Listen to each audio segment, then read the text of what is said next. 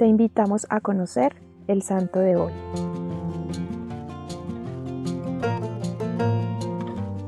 Hoy vamos a conocer la historia de San Damaso I.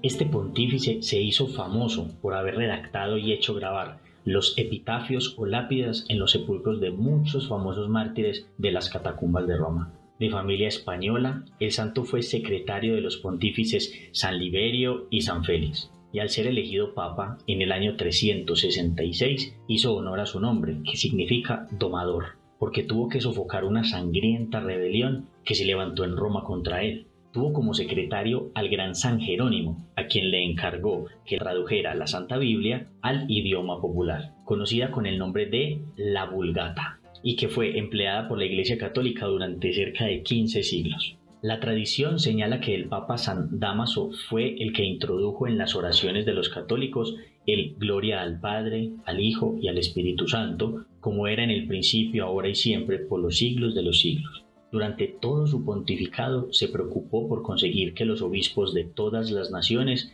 reconocieran al sumo pontífice de Roma como el obispo más importante del mundo. Murió un día como hoy, 11 de diciembre del año 384, a la edad de 80 años. Fue sepultado en la tumba que él mismo se había preparado humildemente, alejado de las tumbas de los santos famosos de Roma. Después construyeron sobre su sepulcro la basílica llamada San Damaso.